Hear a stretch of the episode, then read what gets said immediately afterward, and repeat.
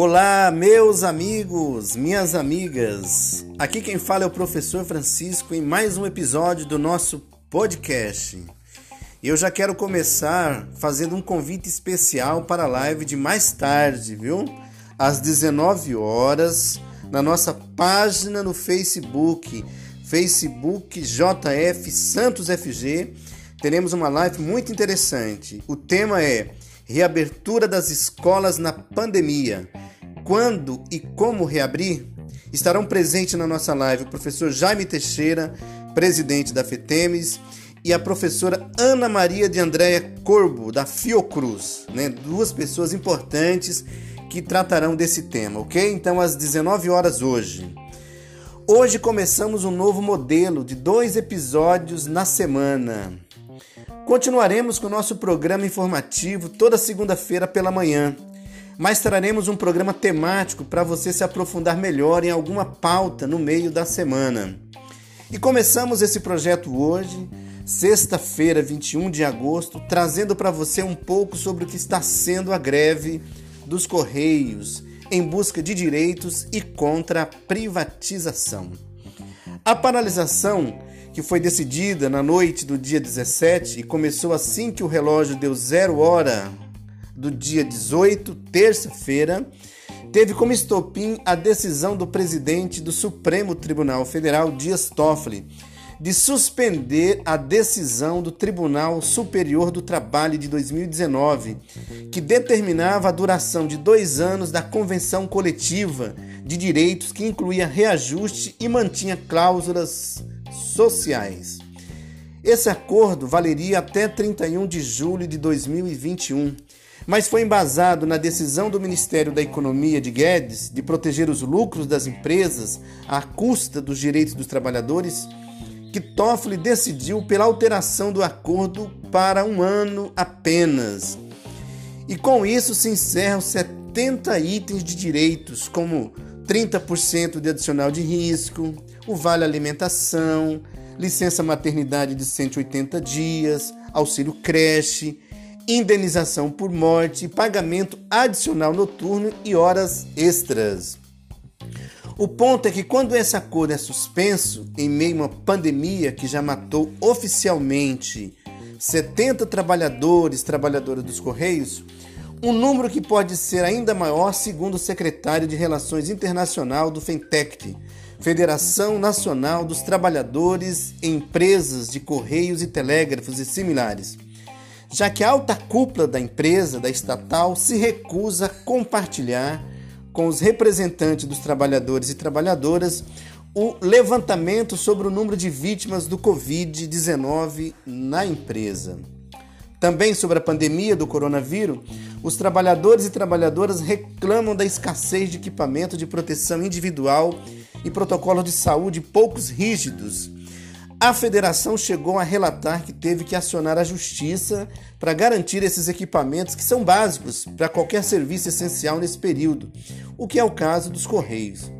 A explicação para esse desmonte todo é a mesma do ministro Paulo Guedes para todos os planos de privatização saúde fiscal, lucro, garantir que o correio economize dinheiro.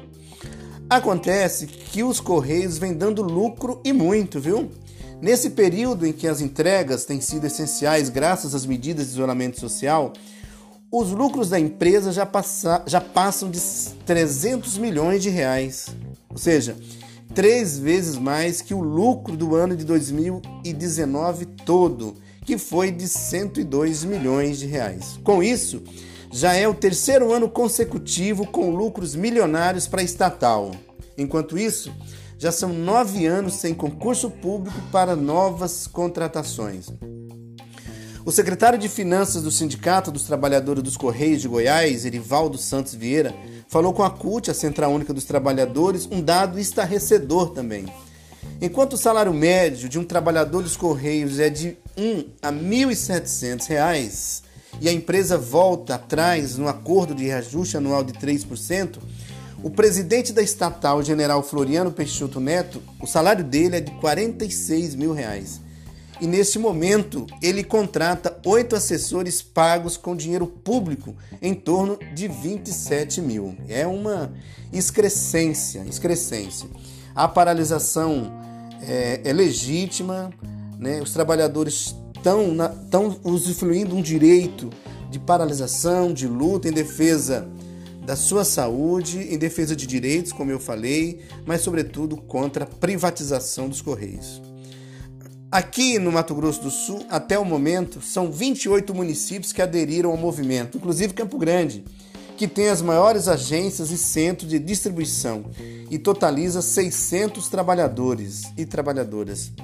A presidente do Sindicato dos Trabalhadores dos Correios, Sintect, Elaine Regina de Souza Oliveira, informou ao Campo Grande News que o setor de distribuição está com 70% é, de adesão ao movimento, à greve. Parte dos sindicalizados se manifestaram em frente ao prédio dos Correios da Dom Aquino, mas devido à situação do coronavírus em Campo Grande, foi recomendado que evitassem qualquer aglomeração.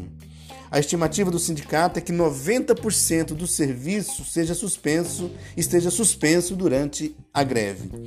Para garantir que os serviços não parem por completo, foram acionados no Brasil todo medidas como deslocamento de empregados administrativos para auxiliar na operação, remanejamento de veículos e realização de multirões. Claro que o, o, que o consumidor não vai sair na pior nessa luta por direitos. E é recomendado que aqueles que recebem contas pelo serviço postal procurem outras maneiras de receber seus boletos, além dos que fizeram postagem nesse período que têm direito a reembolso. Enfim, então é uma, como eu falei, uma greve justa de direitos e os trabalhadores estão nessa conjuntura fazendo um esforço é muito forte, muito intenso, juntamente com as suas lideranças. Parabéns a Elaine, a presidente do sindicato e toda a direção que, de uma forma muito corajosa, muito ousada, estão encampando esse movimento. Essa situação pode ser encerrada ainda hoje, sexta-feira, caso o Supremo coletivamente suspenda a liminar promovida por Toffoli.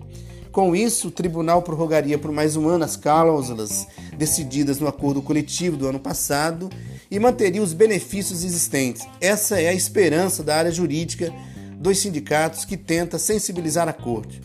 Se o Supremo definir que o acordo tem validade por dois anos, a negociação volta ao Superior Tribunal de Justiça, Superior Tribunal do Trabalho, para discutir o reajuste que os funcionários pedem, que passaria a 5%. Se o STF não atender o pedido dos trabalhadores, o processo no TRT começaria do zero, exigindo novas discussões entre a empresa e trabalhadores, o que sabemos ser perigosíssimo devido à impossibilidade de mobilização de massas graças à necessidade de isolamento social pela pandemia do coronavírus. É isso, ou seja, estamos diante de um Estado é, autoritário no momento da pandemia em que dificulta o encontro, a mobilização. Então, imagino o que deve ser para os trabalhadores e trabalhadoras dos Correios nesse momento. Então é isso, meus amigos e minhas amigas. Esperamos que tenham ficado um pouco mais simples de entender essa situação complexa e importantíssima para o futuro de todo brasileiro. E esperamos poder trazer toda semana um assunto diferente para aprofundar o nosso papo. Quero reforçar o convite. Hoje, às 19 horas, na nossa página no Face, Facebook JF Santos FG, um debate muito interessante. Reabertura das escolas na pandemia. Quando e como reabrir, tá? Às 19 horas, conto com a presença de vocês. Obrigado.